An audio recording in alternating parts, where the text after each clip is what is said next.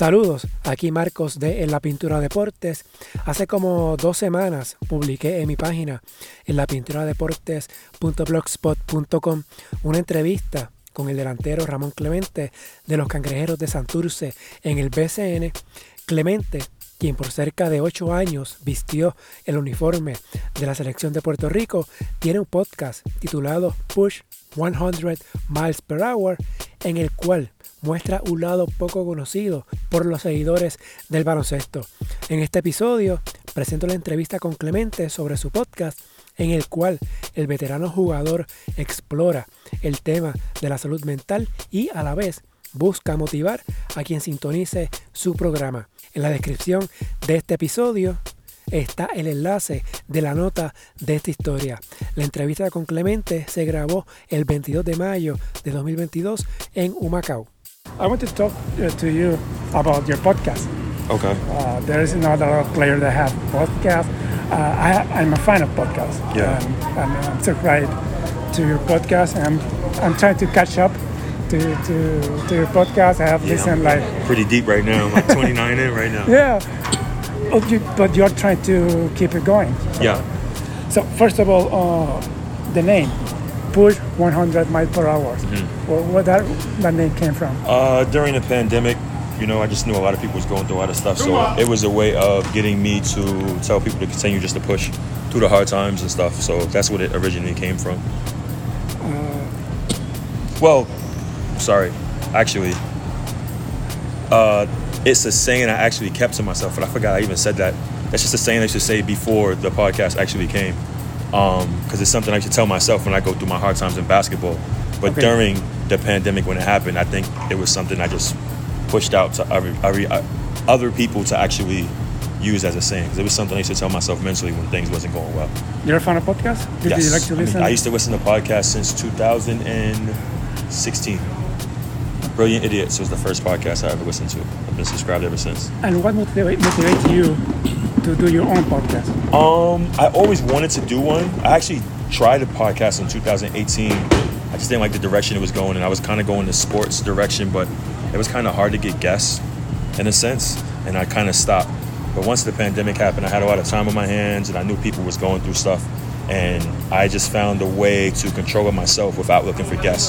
Something I can control on my own. I think like mental health is something you can kind of talk to people one on one with. Like I told you before, uh, I, am hearing your podcast, and you're a 14, 14 year, 14 uh, year pro, mm-hmm. basketball pro, and with eight, nine years with the national team. Mm-hmm. And you, as a player, I could think maybe Ramon could have a former player, former teammate, or, or current teammate mm-hmm. in his podcast to do an interview to talk mm-hmm. about basketball. Mm-hmm. But you don't do that. You, you, you, you try to motivate, to, to, to talk about personal experience. Yeah that's the line that you want to go. Yes, the reason why is because if I go the sports route with just basketball, I talk to a certain amount of people, a certain section. When I talk about the things I talk about now, any sports player, uh, everyday person walking up and down the street that just lift weights or just go to school, everyone relates. Even if you do sports, we all have our personal lives that we go to, and I don't care who it is. It could be the most a LeBron James he has his times where he go through his things and the same thing that us regular people go through everyone goes through. So i just try to find a way to relate with everyone because i have all kind of people actually respond to me um, in all type of genres and everything. That's the way you describe this podcast as a motivational one? It's a motivational it's a motivational uh, platform for sure. Uh, you know people's dealing with like anxiety and depression and stuff. Like i've dealt with it myself. So um, like i've had like bad depression in like 2017 around that time. So I, I know what it's like you know to go through hard times and stuff like that. So i was just trying to find a way to talk to someone one-on-one where maybe they don't feel comfortable to talk to someone else you know? Sometimes it's cool to just hear someone say like i've been through that. Um, i feel like instead of me telling a person you should do this do that i just say i went through this.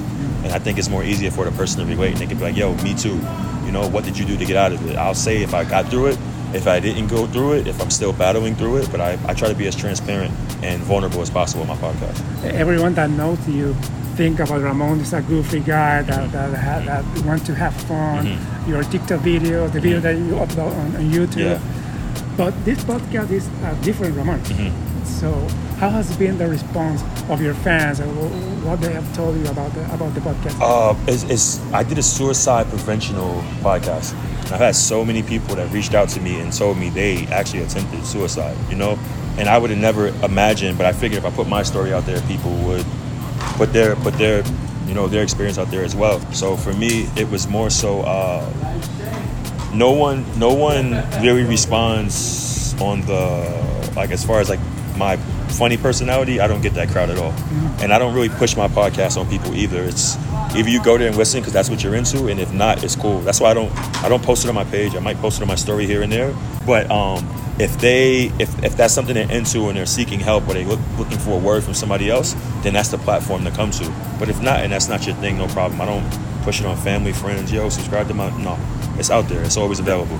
That's something. Now that they're telling this, I don't remember you uh, putting the episode on your on your mm-hmm. social media. It's like you upload the, the episode and it's something you got to catch. I don't I don't heavy promote it. I don't pay to promote it on my actual push page. I don't. Everybody follow me. Mm-hmm. None of that. It's just it's something you have to be into. I think that's that situation is like a sensitive subject, and that's something I wouldn't promote for everyone to get into. I wouldn't promote it to like, yo, come here if you're the no. If that's something you're into and you're seeking help and you're going through something like that, it's the perfect place to, um, you know, it's the perfect place to come for sure. But why did you, you uh, don't promote the podcast? Because I ask you because this is other side of Ramon Clemente. Yeah. Um, I don't know. Maybe I, I don't know. Maybe as I go, because this is something um, getting into motivational speaking as well is something I wanted to do actually before the podcast. But I'm I'm like low key pushing over to motivational speaking as well. So I think having that too gives me a platform as well for uh, building a whole new fan base. The fan base I want for my podcast has absolutely I don't want it to do with basketball, you know. Okay. And for me, it's working up from the ground up. I love working, building a platform from the ground up. Um, I feel like basketball gave me a platform for certain people, but at some point the ball's gonna stop. I want to be known as a has been or anything like that because when it's over, it's cool. You know, I, am not gonna be the guy that's still chasing to say, you know, remember what I used to do. It's no, I'm doing this now. You know, so I feel like in order to build platforms, you have to start somewhere, and I don't want to start when I'm retiring. So why not do it now? We play basketball max four hours out the day, weights maybe two hours, basketball two hours. We got 20 more hours left in the day. So, you know, I, I, I make use of my time. I hear you just saying that. Uh, I don't care if one person listens to this yeah. podcast. If one person listens, uh, I'm going to it's keep worth, going. It's worth it. If one person listens, it's totally worth it because uh, me coming up, I wish I had, because uh, I didn't know who to talk to when I came up. Um, I wish I had a podcast. We didn't have podcasts back then, but if I had something to listen to that would push me through to get through certain parts of my life, that would have been amazing. So there's there's people that listen because I, I get the analytics. There's people who listen to my podcast all over the world in all regions, and I don't get responses from them, but they're consistently every week listening. Okay. So it tells me how many people in this country, in this city of the country, listen. So I know the people, uh, Asia, Africa. I don't even know anybody in Africa. People in Africa and Asia. I have a lot of people that listen to the podcast. But they know you that you're a basketball player. I have no idea. I don't ask questions. I always, I even said the podcast before last. Uh, it was my highest rated podcast. And I said, I don't know who posted it or what you did, but keep it going. And I don't ask. I don't ask for people to promote it. I don't ask if you do it. It's perfect, but I want my platform to be organic, and it could be two listens, which is not that. But even if it's, it's two listens, I wouldn't care. I'm just happy people are. Do, do you want to keep it this way?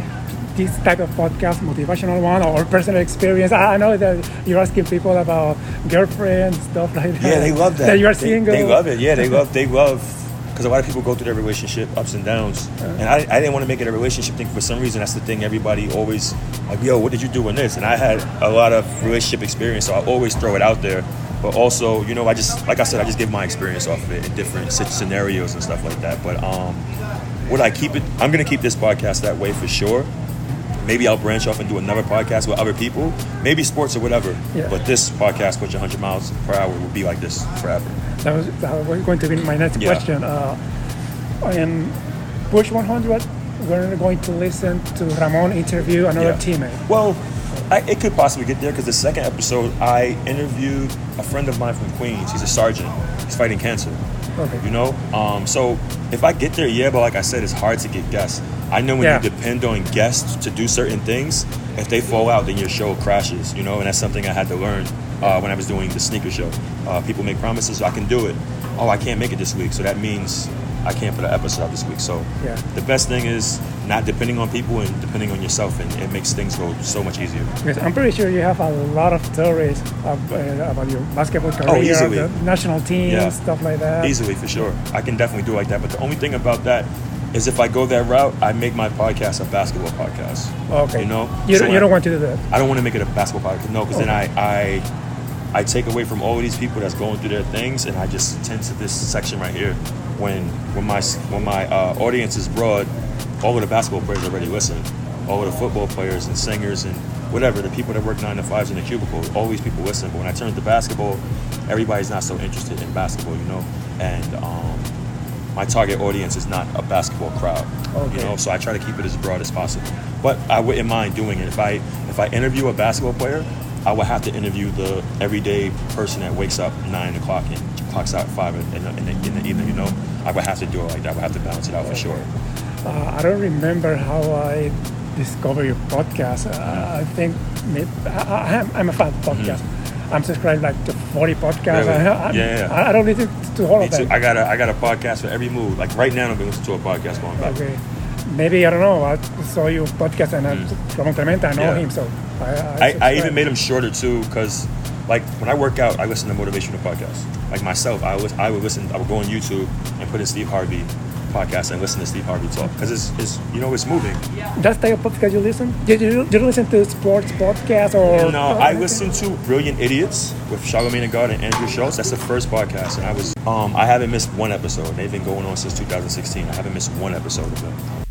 And then slowly from there, I started branching on other podcasts and stuff. But um, Trent Shelton's a really good podcast as well. He has a really good motivational speaking podcast. But um, I'm really heavy on podcast. When I'm cleaning up, wake up in the morning, it's podcast. I listen to podcasts more than I listen to music, easily.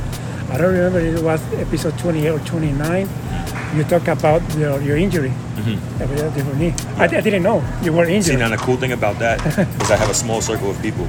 So Yeah. if you listen to it, that's some exclusive news you got because they didn't put that in the paper or anything like that. But that's something I just put in there for key listeners that listen and you understand what's going on. But everyone acts like, yo, what's going on? It's like, I'll be all right. But if you listen to the podcast, you know what's going yeah. on. You said you're going to be able to play a playoff time. That's the, Yeah, that's the key. That, that's the the last, the last two weeks of regular season. I have like a little under five weeks left. It's six weeks because I have a partial torn patella tendon, and it's going to go back together. Um, I did my procedures and everything. Right about now, it's about building it up. But thank God, no surgery or nothing like Okay. that. You know, the team's just making sure I'm 100%. They're not going to throw me out there halfway, you know, which is the best when you have a team like that. And the last one, this this podcast. Do, you want to keep it going after your basketball career? Oh, 100%. Anything I do now is because I'm doing it after basketball. That's why most of the things you see me do on the internet has absolutely nothing to do about basketball. I don't like, I don't, uh, I don't really like to mix basketball with, uh, with the things I do outside the court. Because, like I said, when the time is up and you retire, you know it's over. And when it's over, like why not? When you get the attention and you have the people that's paying attention now, and you drive them to different avenues. So when it's all over, those avenues are still going, and they're used to seeing that. Um, it'll be kind of weird to retire, and it's like, yo, everybody come listen to my podcast. It's kind of like, like you had your time go, it's on to the next, and, and that's cool. 100% comfortable with that. But I will be, as, as long as those avenues are still flowing, I'll be driving down them like it's nothing. You know? Recuerden, la nota de esta historia está en la página en la pintura-deportes.blogspot.com, pendientes a la página, las redes sociales, Facebook e Instagram, en la Pintura Deportes, Twitter, at Pintura Deportes y su aplicación de podcast favorita para que sepan cuándo sale el próximo escrito y la publicación de la entrevista en formato podcast. Hasta la próxima.